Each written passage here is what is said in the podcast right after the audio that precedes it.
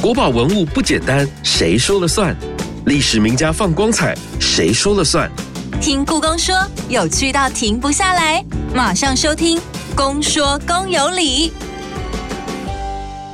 大家好，我是阿哲，欢迎收听《公说公有理》。我们都知道，十六、十七世纪欧洲人来到中国，除了打开欧陆与东亚的贸易，也直接冲击东亚的政治格局。尤其是西洋火药武器的发展，更促进日本的短暂扩张。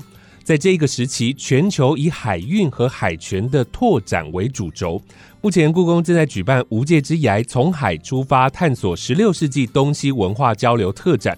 今天我们将聚焦在这回展览中展出的文献与史料，特别邀请到三位来宾，都是来自于故宫书画文献处。第一位是许元廷老师，老师你好，阿哲好，各位听众大家好。第二位是蔡成豪老师，老师你好，哎，阿哲你好，各位听众大家好。第三位是苏峰南老师，老师你好，Hello，大家好，欢迎三位老师。我们说到了航海哦，在航海的时候，除了有水手、航海士、指南针等等。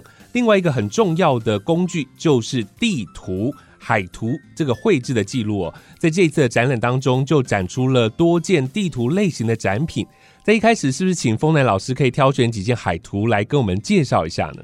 好的，我想大家其实一直到现在的生活都还跟地图有非常密切的关联哦。是。对，就是可能就是中午吃饭的时候不知道吃什么，我们就打开一下地图看一下，哎，附近有什么好吃的东西这样子。嗯，现在是这个样子。那在三四百年前，甚至五百多年前，其实也是这个样子。当大家对这个世界还不是那么的熟悉，甚至是要到海上，呃，不知道要往什么地方去的时候，地图这个东西就是一个很重要的一个指引的一个文献。对。那在这一次的展览里面呢，我们也挑了一些呃，能够代表十六世纪东西方对海的理解，以及在海上行动的能够有代表性的地图来跟大家来见面。嗯哼，那比较特别的就是呃，我们有跟台南的国立台湾历史博物馆有借了一幅欧洲人的地图。也有展出我们故宫所典藏的一幅十六世纪的海图。那其实这两张图的画法跟对海的一个观察跟理解，其实都不太一样，是根本就是两种逻辑。我们如果看欧洲人的那一幅图呢，就会很呃清楚，就是说那一幅图其实是在画太平洋，是整个太平洋的海域。这个应该会是呃人类史上第一次用比较清楚的，甚至是用一张图把整个太平洋画出来的这样的一个图。对，一般来讲，我们地图就是画陆地嘛。对，但是它其实是在画海。嗯嗯嗯。那在海上面，他就是把麦哲伦环球航行的一个成果也画在地图上面。哦，对对对。太平洋之所以能够那么清楚，有一部分其实会归功于麦哲伦的探索。是，所以这个是太平洋的周边的地区全部都画进去了，然后同时也有当时他丰收的一些成果在里头。那所以有一点像是成果展的一个作品哦。对对对对。那另外的，你说故宫所收藏的海图又是什么样的角度来绘制的呢？它主要里面它是一个非常长的一个卷轴。哦，主要是从中国的东北一直画画画画到了福建跟广东这整个沿海的状况。嗯哼，在这个沿海呢，它不是只有画沿海的那个海岸的形状而已，它是把海岸的各种的防御设施，包括卫所，包括了烽火台等等，全部都画了出来。嗯哼，所以其实在这个图里面表现的海呢，是一个封禁的，是一个防御的。嗯，对。那其实就跟刚刚讲的欧洲人的那个图，一种开放的一种要往前进的感觉，就是一个非常不一样的逻辑。是，所以故宫所收藏的这个海图，它比较偏向是军事使用的喽，感觉好像都是给呃官方在使用看的。是的，没错。这个海图它是在海禁之前有的，还是在海禁之后才绘制的呢？海禁之后才绘制的。嗯，对，所以可以这么说，就是它其实是要配合海禁政策，然后把整个海岸的防御全部画出来，这样。哦，在这一次展览当中，我还看到了一件利玛窦编绘的。坤舆万国全图，这应该是中国现存最早很完整经纬线的一个世界地图。因为记得我之前跟世群老师访问的一集《坤舆全图》那一集的内容，他有说中国后来有很多知名的地图啊，都是以坤舆万国全图作为基础所绘制的，而且上面有很多的奇珍异兽画在上面。利玛窦这一件坤舆万国全图，它上面有什么样的图样，有什么样的资讯，可不可以跟我们来介绍一下？好的，坤舆万国全图算是一个蛮重要的一个基础成果，不止刷新了当时的人们对于世界轮廓更清楚的认识。那其实也对后来大家认识世界造成了蛮大的一个影响。嗯，那刚刚讲的那个南怀仁的坤舆全图，其实也是被他所影响的。是，对他有很大的一部分是站在坤舆万国全图的基础上，再继续把更新的一个地图画出来，就画成了他的坤舆全图这样子。嗯哼哼。那这张图其实跟坤舆全图蛮像的，但内容跟整个地图的一个绘制方法其实是完全不一样的。嗯，南怀仁的坤舆全图是有两个。东半球跟西半球两个圆形的一个图，然后拼接起来的。嗯，利玛窦的《昆舆万国全图》呢，它其实有很大一部分是站在欧洲人画世界地图的一个基础上面。对，那这个绘制的地图基础，其实又可以去追溯到呃，当时制图师麦卡托他如何的去利用投影的方式，把整个世界的一个轮廓画下来这样的一个方式。嗯，所以在利玛窦的图里面，它没有分东半球或西半球。它是整个平面的把世界地图画出来，嗯，但是有非常大的一个部分值得注意的是，当时欧洲人画的世界地图，它是以大西洋为中心，嗯，所以呢，欧亚大陆是在右边，那美洲是在左边，是。但是利玛窦画这张图，其实是为了要在他的传教基础上面，跟当时明朝的人来做更进一步的交流，所以他画这个世界地图要给这些明朝的人看的时候呢。他就觉得说，哎，画面的正中心应该还是要以他的主要的那些受众、那些明代的人为主，所以他就把地图的中心稍微挪一下，变成了。画面的中心是在太平洋，嗯哼，那欧亚大陆变成是在左边，美洲变成在右边，这样子，这样子看起来是有比较不标准吗？其实也没有什么标准不标准的问题，这个是一个视角的问题，嗯，对，就是你采取什么样的视角来观看这个世界的问题。是因为我们都知道画地图的尺规的比例是非常重要的，所以过去在绘制坤舆万国全图的时候，它也是非常的精准嘛。当然，如果我们以现在的标准来看，不是那么精准了。但是这个在当时十六世纪初期，甚至十五世纪晚期的时候，对于当时的人来看，已经算是相对非常精准，而且是一个完全没有看过、第一次看到世界的模样。嗯哼哼，在大海中航行就是要确定方位和方向的，那么地图、海图的运用就非常重要。而在这一回的展览中，就可以看到不少东西方所绘制的海图。而另外，在这个时期，也势必有许多关于海上航行的相关事迹流传下来。而故宫院藏的一本《重象集》，据说是一本记载当时董应举跟海盗交涉之后的奏书等相关的记录。这就要请陈浩老师来为我们介绍这本《重象集》。崇是崇拜的崇，宰相的相。这本明代的著作是首次呢公开在大家面前，以前从来没有展示过。那它作者是董应举，他曾经在明朝中央当过很大的官，是。然后他刚好有一阵子呢回到他的故乡福建，就遇到了日本，我们一般可以叫倭寇，那实际上他可能是义道义上的一群人的一个事件哦。嗯。那当时大家如果对战国史都还有点熟悉的话，应该是对丰臣秀吉啊、德川家康，还有他儿子德川秀忠这些。那大家知道说，本来在东亚的朝贡之域当中是以中国为中心嘛？可是丰臣秀吉他统一了日本之后，他想要创立一套自己的朝贡体系，嗯，所以他不断的派遣，比如来台湾，就是他说要遭遇高山国等等。到了德川秀忠，就是德川幕府的二代将军的时候，他也想要建立起自己的朝贡体系，所以他当时就派了在长崎担任代官的春山等安。他们说想要的来到台湾这个地方，把它占领下来，变成一个贸易基地。嗯哼，那朱元等下就派了他儿子跟部下呢，就搭船好像来占领。就他很不幸的在海上遇到风浪，有一部分人就一路飘飘飘就飘到福建去了。是，当时人听到哇倭寇来了，倭寇很会杀人啊，那这种传言传下去，哎，全部人都赶快躲起来啊。那这董一举想说，那我总是要。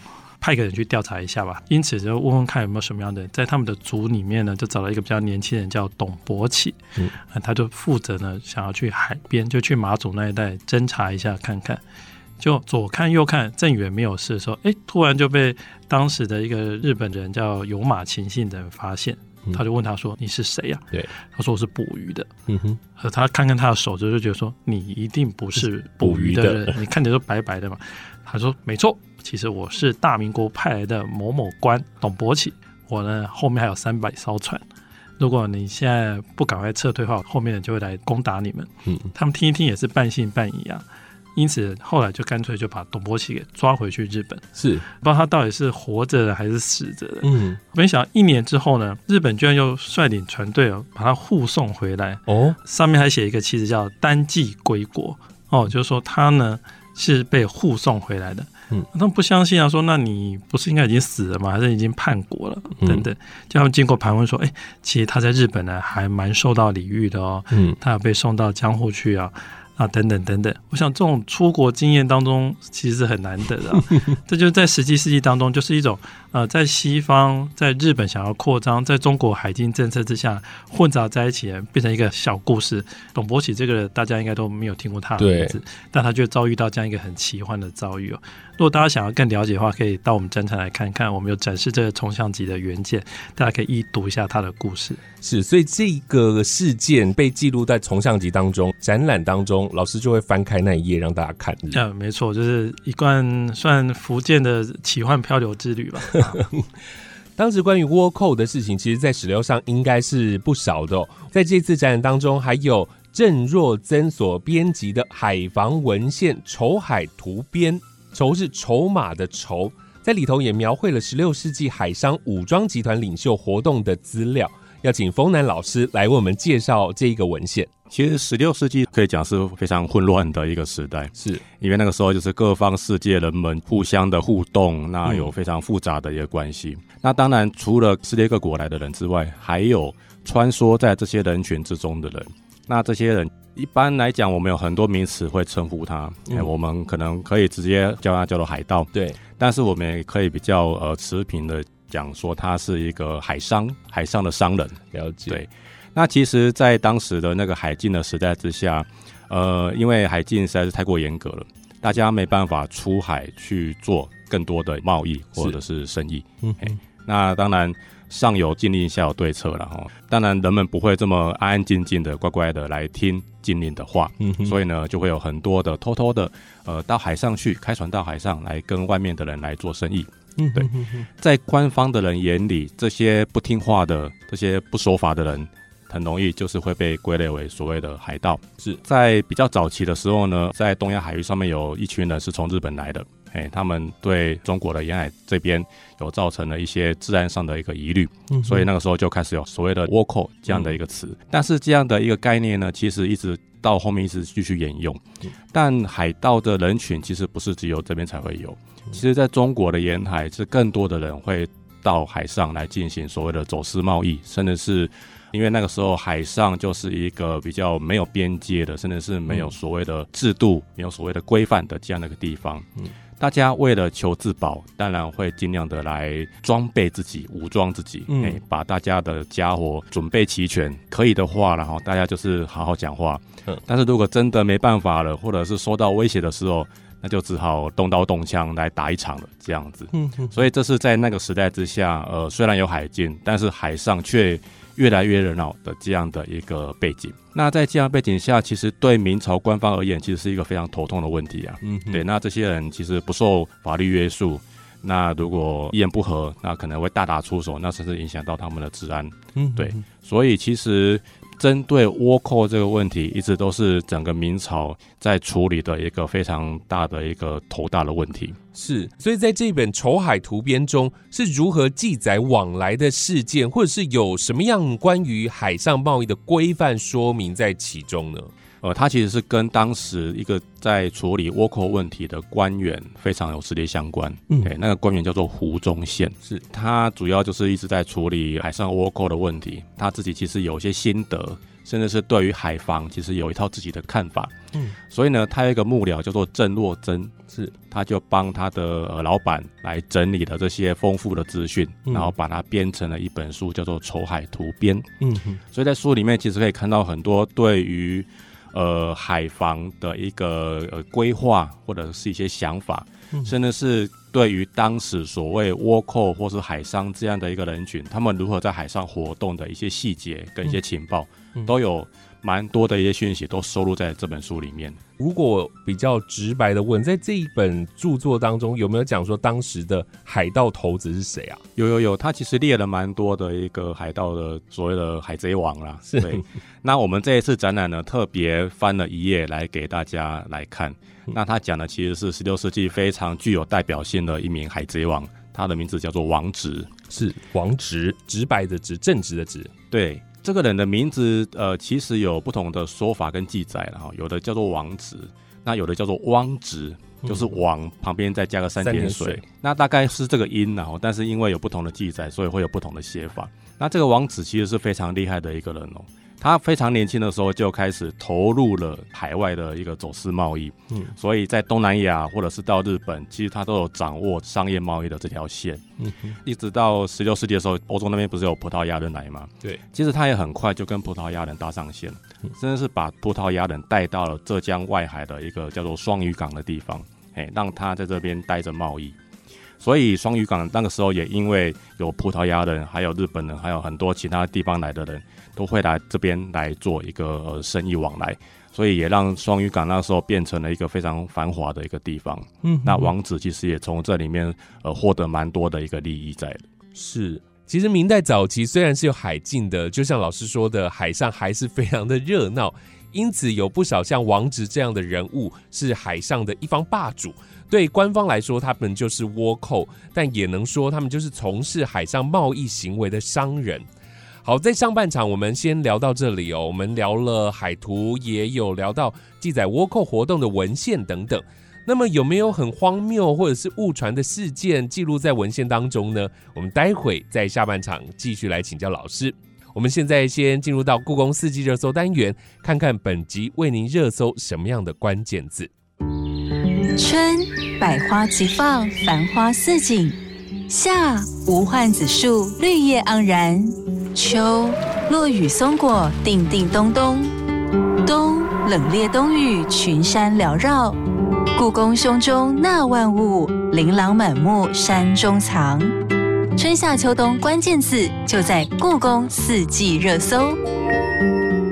本集关键字：隆庆开关。在十四世纪中期，明朝为防范海上势力和倭寇而实行海禁政策与朝贡体制，主导了东亚海域的外交和贸易。倭寇是在当时活动的海盗，虽然有海禁，民间仍然会以走私形式继续交易。不同族群、不同地区的人集结起来，并且武装化，便成为当时朝廷眼中的倭寇。因此，海禁不仅助长走私。也阻挡了商机，造成治安问题。直到十六世纪年号隆庆的明穆宗继位，才部分解禁，同意开放漳州、粤港进行海外贸易，历史上称为隆庆开关。解禁也让中国正式踏入全球化贸易热潮。而这位开放国境的明目中画像，也在无界之癌从海出发探索十六世纪东西文化交流特展看得到哦。继续回来下半场的节目，今天我们邀请到的是三位故宫书画文献处的老师：许元廷老师、蔡成豪老师以及苏峰南老师，要来介绍故宫无界之涯从海出发探索十六世纪东西文化交流特展中文献与史料类文物的看点和亮点。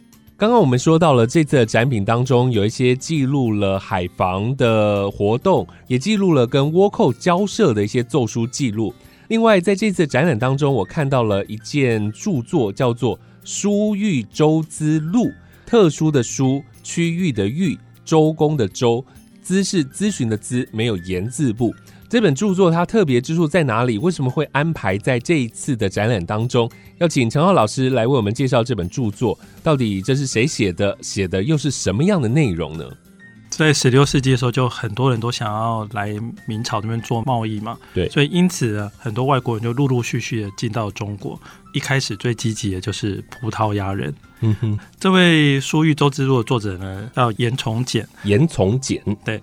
他刚好就是在负责接待外国人的部门工作过，嗯，所以他呢就把一些关于他听到看到的讯息呢给记录下来，写成这本书。嗯，但是跟现在不太一样。我们现在如果想要知道葡萄牙人怎么样哈，我们 Google 一下就好，就有各式各样的资讯嘛。嗯，可那时候只能靠有限的翻译跟远远这样看。来记录他所看到的东西，但有时候就不见得很准确啊。嗯，所以在这个苏玉州制度当中，当然记录关于很多葡萄牙人来宫廷里所谓进行朝贡事情，可能是比较正确。但关于一些葡萄牙人的风俗呢，就带有一种很奇幻的感觉哦。嗯，比如说，比如说有两种，第一个就是说，当时叫葡萄牙叫做佛朗基，是哎，好像那个某个漫画里面的 某个角色啊，对，叫佛朗基人。他第一，他们每天好像都在念佛经呢。嗯，哎，佛经，其实我们现在知道，就是天主教徒、基督教徒，每天就是要祷告、念圣经。所以，可是就当时广东的人来讲，为什么他们一天到晚都在念佛经呢？好奇怪哦。那第二个就是说，诶，据说他们很爱吃小孩啊，他们常常要去抓小孩，然后烹饪来吃。所以大家一定要注意，小孩不要被抓走。为什么会有这样传说？不知道，他们就特别强调。其实老实来说，我们对于欧洲人的印象通常是会持比较正面的嘛。嗯。可是再回到十六世纪的时候，这群人是从来没有看过的，长得好高哦，轮廓很深，诶，头发好像金色又红色又卷卷的，跟我们以前见过东亚的人、东南亚人完全的不一样。所以对明代人来讲，这群人是一群怪怪、很诡异的人。是。所以从这些著作当中，有时候我们可以看到说。哎，原来四百年前对于欧洲的形象跟现在呢是完全一种截然不同的翻转了。嗯哼哼，我觉得很特别，所以你们打开来的那一页要给我们看吃人的故事，这样哇，请大家不用觉得太惊悚，你也可以去想想看，说为什么严崇简要特别记录到这个呢？其实，在当时没有办法 Google 年代哦，资料的正确性真的是一个挑战。对于中国以外的了解，往往就是只能透过转手再转译的各式传闻当中，所以里。面一定有真也有假。这次的展览可以说是从葡萄牙人、西班牙人相继开展海陆探索风气之后所开启的欧洲各国为了要找寻更多资源，往大海的另外一端探险。接着想请教袁婷老师哦，可不可以跟大家来分享一下当时葡萄牙、西班牙他们的航线路径，他们到底是怎么样横跨太平洋而来的呢？好的，谢谢阿哲。因为其实前面那个风南已经跟我们聊到十六世纪的时候，西方航海家怎么样去透过地图来解锁他们眼中的世界的样子。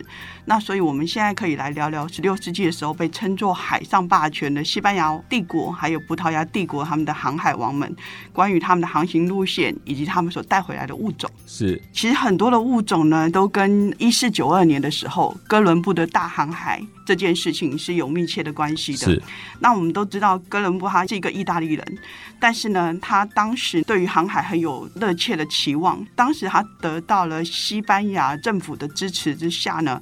他就开展了他的所谓的航海事业。那为什么当时的欧洲各国呢，需要透过航海来拓展他们的势力呢？很关键的就是他们利用航线来建立他们的贸易路线，还有扩展他们的殖民地来取得财富。尤其是他们非常需要东南亚的香料跟黄金。当时呢，取得这样子的物品，大概有两条路线，一个是走陆路。但走陆路呢，遇到的阻碍比较多，嗯，于是他们就走海路。但是走海路呢，一定要经过南非南端的好望角，哦，所以当时各国呢竞相的看谁能够快一点取得航道。一般人都认为说，要到东方的印度取得香料跟黄金的话，一定要往东走。嗯，但当时的哥伦布呢独排众议，他认为向西航行也可以抵达东南亚跟印度。说他当时从一四九二年到一五零二年之间呢，曾经四次的横跨这个大西洋。当时他们西班牙的路线呢，主要是横跨大西洋到美洲，然后从墨西哥呢横跨到太平洋，经过东南亚的菲律宾，然后到达中国跟日本。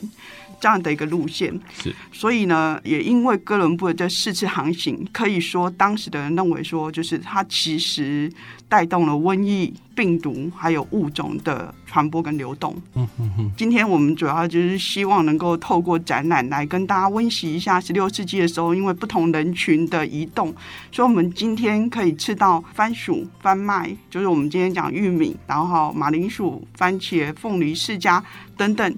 这些都是来自于中南美洲的外来物种。嗯，我想在这边呢，也跟大家分享一下，就是有一个美国的历史学家叫克罗斯比，他曾经在一九七二年的时候呢，出版了一本书，叫做《哥伦布大交换》。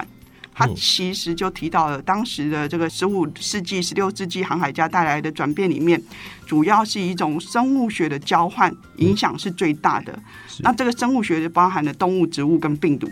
嗯哼哼哼，我们在这次的展览当中可以发现哦，在各个航行的路线当中，会将来自于各地不同的物种带到新大陆或者是其他的国家，像是玉米，我们都知道玉米它是中美洲发现可以吃的一个新的农作物，据说也是透过在这个时期远洋来到东亚的，当时还针对了这个全新的物种。命名对对对，就是这些带动的物种之中呢，我们其实选出了几种大家很爱吃的食物。大家都常常讲玉米呢，是不是来自外星的植物？但其实它不是来自外星，但它确实是一个来自外来的物种。那我们这次那个在院场里面呢，有一件叫做名人花果册，这个花果册上面呢画着玉米、板栗还有豌豆。那玉米呢，就大家所熟悉的玉蜀黍。然后板栗呢，就是我们常吃的栗子，然后豌豆呢，就又称作荷兰豆。同时呢，我们为了要去呈现当时玉米呢，在中国或者是说台湾地区都已经非常流行，所以我们搭配了器物处的玉米造型的一个鼻烟壶。是。同时，我们也从这个古籍文献里面的《刘清日杂》里面，它有提到玉米又被称作玉麦，玉是那个御驾亲征的御。对，愈加亲热的愈，然后据说呢，这是因为呃。进城到宫廷里面的植物，所以呢被称作玉麦。那另外还有一本书叫《本草纲目》，大家比较熟悉的《本草纲目》，这次也会展出。《本草纲目》里面呢也有一个玉蜀黍的记录。嗯哼，玉蜀黍这个名称呢，可以说是在《本草纲目》里面是最早看到玉蜀黍这个名词的确立，有关于这样的一个记载。是，所以关于这个物种的流动，然后所以特别用了文献、图画还有器物来呈现。所以我们看到那个玉米。型的这个鼻烟壶很可爱，据说里头所使用的烟草粉末也是舶来品哦，也是从外国来的。是的，就是烟草跟玉米，其实他们的路线都非常接近，或者说他们原产地其实都是产在中美洲。嗯，根据考古的研究来讲呢，最古老的玉米可能最早是在墨西哥高原生长的，之后呢才慢慢的延伸到美洲各个区域。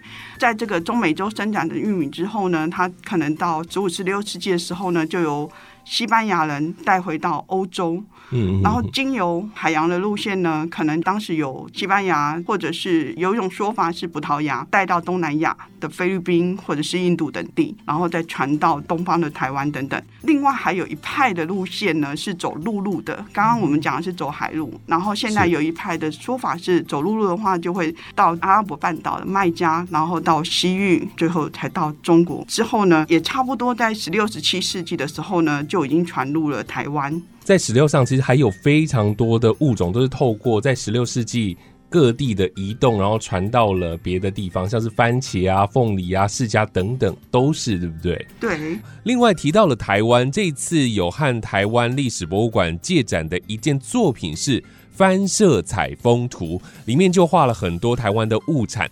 邀请风奈老师来我们介绍这本图册。其实这一个图册呢，它主要是十七、十八、十九世纪的时候，清朝统治台湾的时候，呃，由在台湾的清朝官员对于台湾的一些风土民情啊，还有原住民的一些生活状况，以及在台湾的一些物产等等的资讯，蛮有兴趣的，所以就会有官员那把这些资讯都把它画成图，图就是彩色嘛，很漂亮。那它就可以流通给其他的官员或者是文人，一边欣赏，那一边也认识台湾本地的一些风土民情以及一些相关的物产。因为这本书是在刚刚老师说十八世纪，但我们这一次的主轴放在十六世纪的大航海时代，为什么会特别把这个作品放进来呢？是的，我们这一次呢精选了。四幅的图来跟大家来做介绍。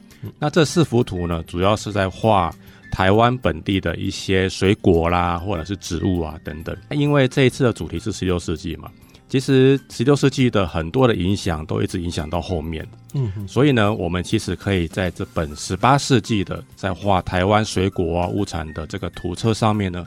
也看到了十六世纪的影响。嗯嗯嗯，他画了很多水果，像是有芒果啦，有菠萝蜜啦，有番薯啦等等。除了看它物产的图形都有被呃很漂亮的描绘下来之外呢，上面也有写了蛮多文字的注解。嗯哼哼，他会介绍一下，哎，这个是什么样的水果，然后味道怎么样等等。那在刚刚所讲的这些芒果等等的这些物产上面，他会讲一句说，种出荷兰果。嗯，就是它原本是从荷兰国这边进到台湾来的，而不是台湾本地原本就有的物产。是，到底这些东西是不是从荷兰来的？其实，呃，还不没有办法那么很确定的说了哈。但是荷兰或者是荷兰国对当时的人就是一个海外进来的一个概念。嗯，对，他可能是从东南亚的其他地方过来的，或者是从荷兰人带过来的，都有可能。但总之就是，当时的人认为这些东西就其实不是台湾本地所生产的东西，而是从海外引进来的地方。但是其实久而久之，很多东西都变成台湾本地的特色的一个物产的了，像番薯，或者是像我们现在夏天都很喜欢吃的芒果，对，这些其实都是从海外进来的，但是最后就变成了台湾本地的一个特色，是甚至成为了外销世界各国的农产品哦。